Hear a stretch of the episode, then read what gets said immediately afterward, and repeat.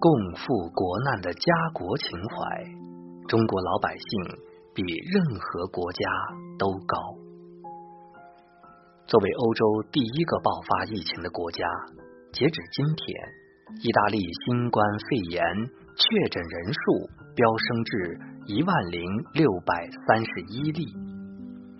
什么概念？在中国，除去湖北，病例最多的是广东和河南。广东人口有一点一亿，累计确诊一千三百五十三例；河南人口一亿，累计确诊一千二百七十二例。可是意大利整个国家仅有六千万人口，确诊人数却逼近一万。从这个比例上看，意大利疫情已仅次于湖北。仅三月七号的一天，意大利新增死亡病例就高达一百三十三例，累计死亡四百六十三人，致死率突破百分之四点九六，成为全球最高。生死关头，一向慢条斯理的意大利终于坐不住了，直接采取最强硬的手段。昨天，意大利总理孔特宣布。全境封锁。刚刚经历过武汉封城的我们，太明白这项决定的意义。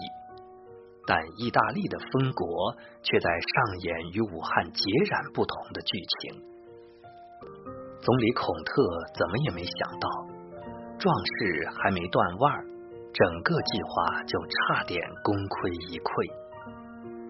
在封国之前，其实意大利的决定是。区域性的封锁疫情严重地区。三月八号，从首府米兰开始，随后整个伦巴特区，接着是北部十四个大区，隔离保护一千六百万居民。被封锁的城市里，所有学校停课，教堂、博物馆、电影院、运动场馆一律关闭。婚礼、葬礼、宗教仪式取消，体育赛事暂停。这是个靠谱且明智的计划，越早实施效果越好。孔特也说，这些措施会带来牺牲，有的牺牲很小，有的则会非常巨大。但现在是我们必须为自己负起责任的时候了。可让人意想不到的是。有媒体提前知悉，一扭头就在网络平台上到处散布。消息一出，所有人的反应都是要被管控了，赶紧跑。一场全国大逃亡开始了。米兰的数万游客、欧洲打工者、原住民都在三月七号晚间抢购最后几班出城的火车票。北部重灾区的民众都乘着火车或自驾，赶在午夜法令生效前逃往意大利南部。一个英国记者形容，打仗时都没见意大利人这么慌。当晚从米兰到罗马的末班车是二十三点三十一分，平时这趟八小时的慢车根本没人坐，但当天却被挤成了春运。有人背着大包小包的行李，没买到坐票的人挤满走廊，还有人干脆坐在地板上。跑是跑掉了，但有用吗？意大利总共三十万平方公里，不及一个云南省大。这些逃亡的人不过是将病毒从一个地方带到全国各地。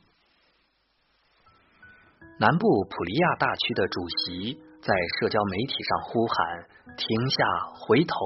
你正在向你的兄弟姐妹、祖父母、叔叔、堂兄和父母的肺部注入威胁北部医疗体系的病毒。”声嘶力竭，无人理会。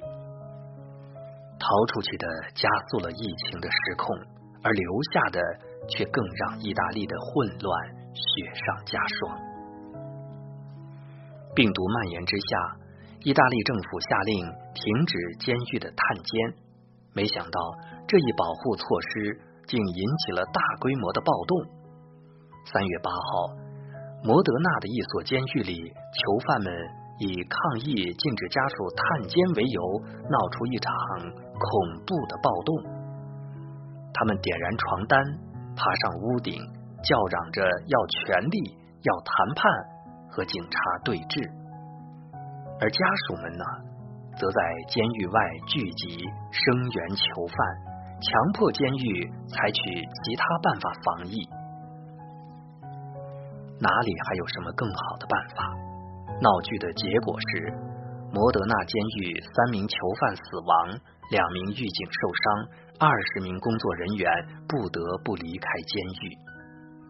一场暴动还没完，更可怕的连锁效应开始了。南部、中部、北部，无数监狱开始效仿，暴徒们挟持警察做人质，还偷走狱警的牢房钥匙，释放了数十名囚犯。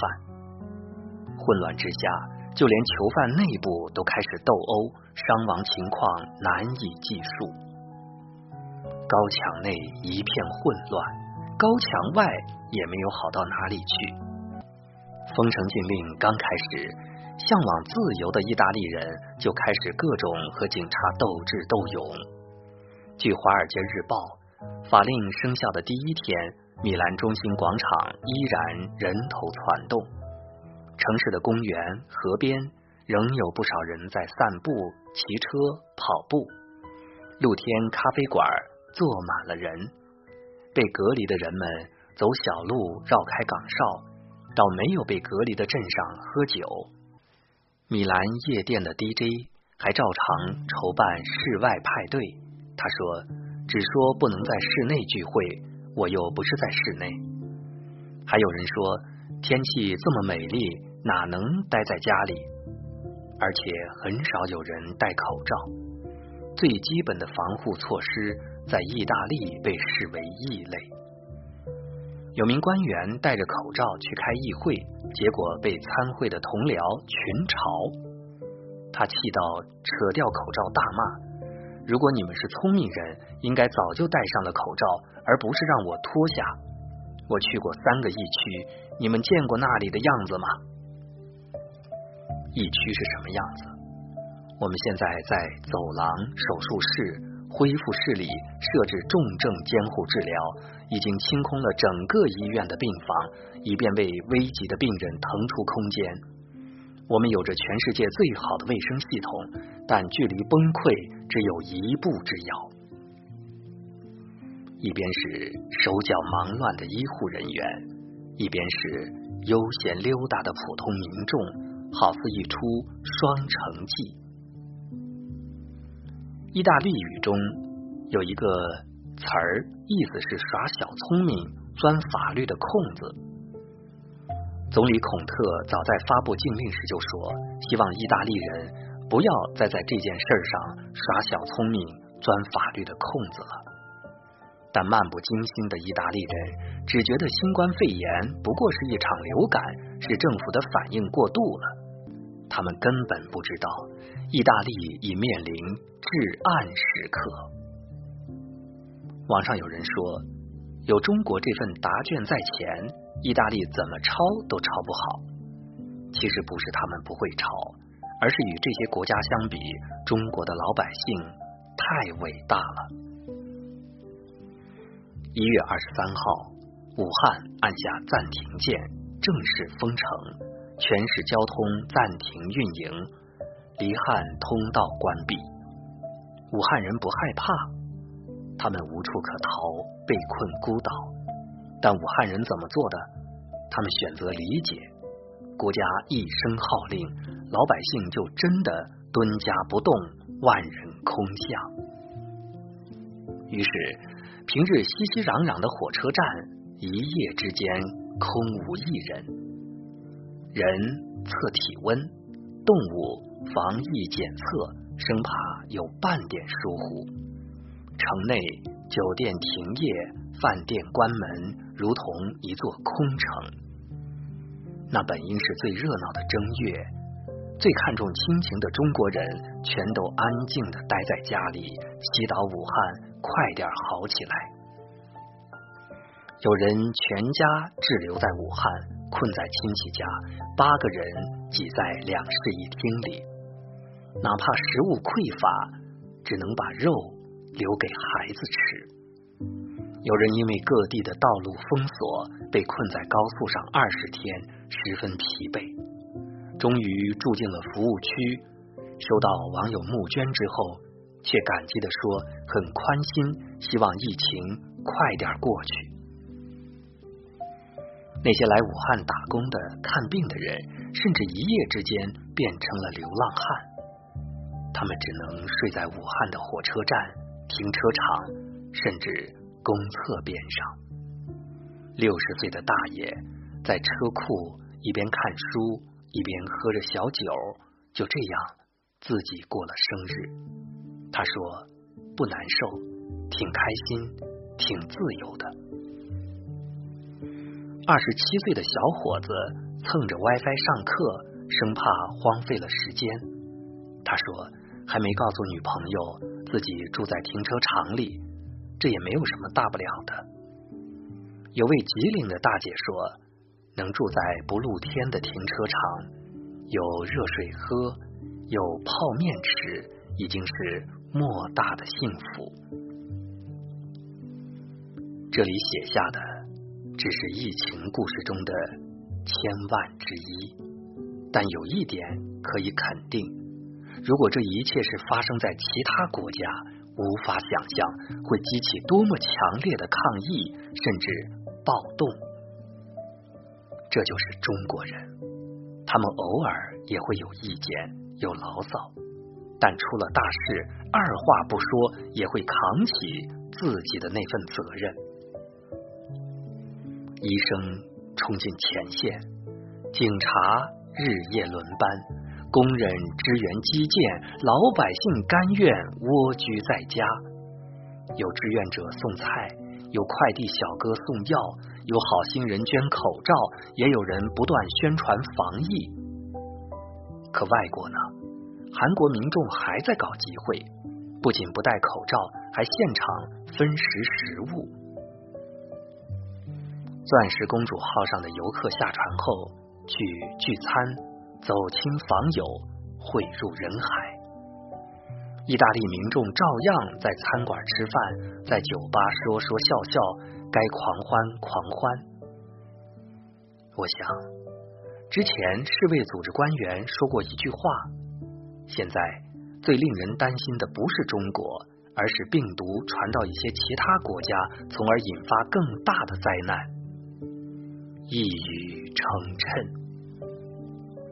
前段时间，有国外专家到中国之后惊叹道：“居然有那么多老老实实闭门不出的人，那么多拿肉身去堵枪眼的医护工作者。这么大一个国家，只要上面一声号令就能做到，简直不可想象。”西方人的不可想象，是因为他们不了解中国人民。